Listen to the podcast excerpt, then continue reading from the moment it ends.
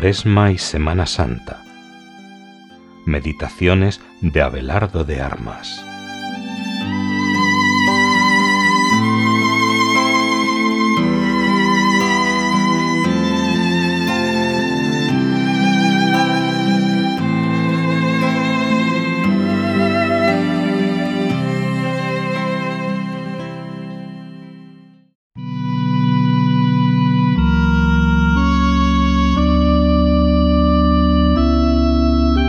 Jueves de la quinta semana de Cuaresma.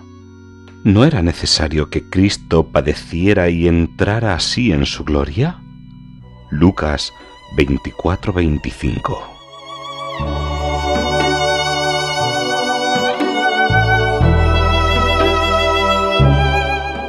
A vosotros, los que sufrís por la expansión del reino de Dios, quiero dedicaros estas líneas.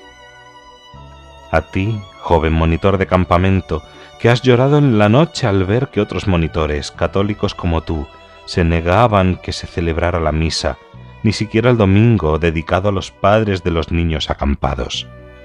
A ti, que han querido separarte de tu grupo musical porque tu fe de creyente te hace un extraño para ellos.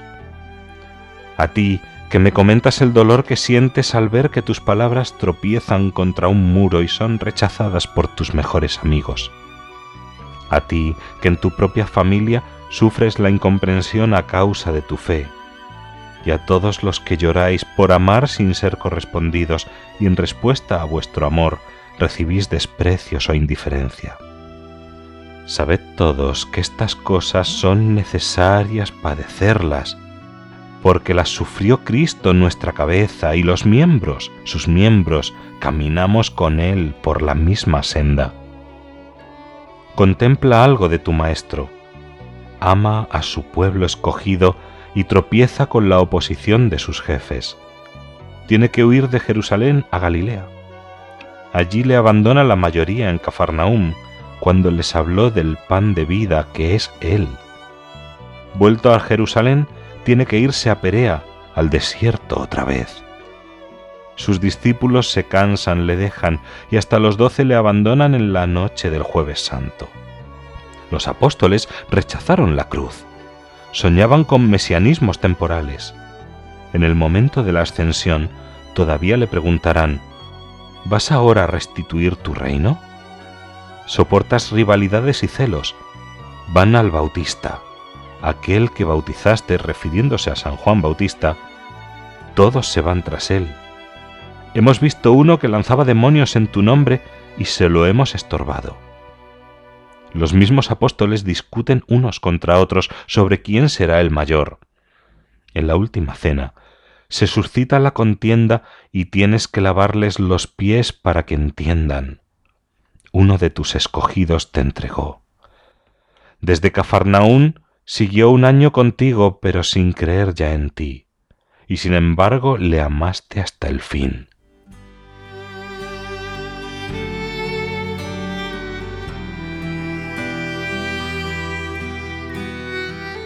Mirad a Jesús todos los que queráis predicarle.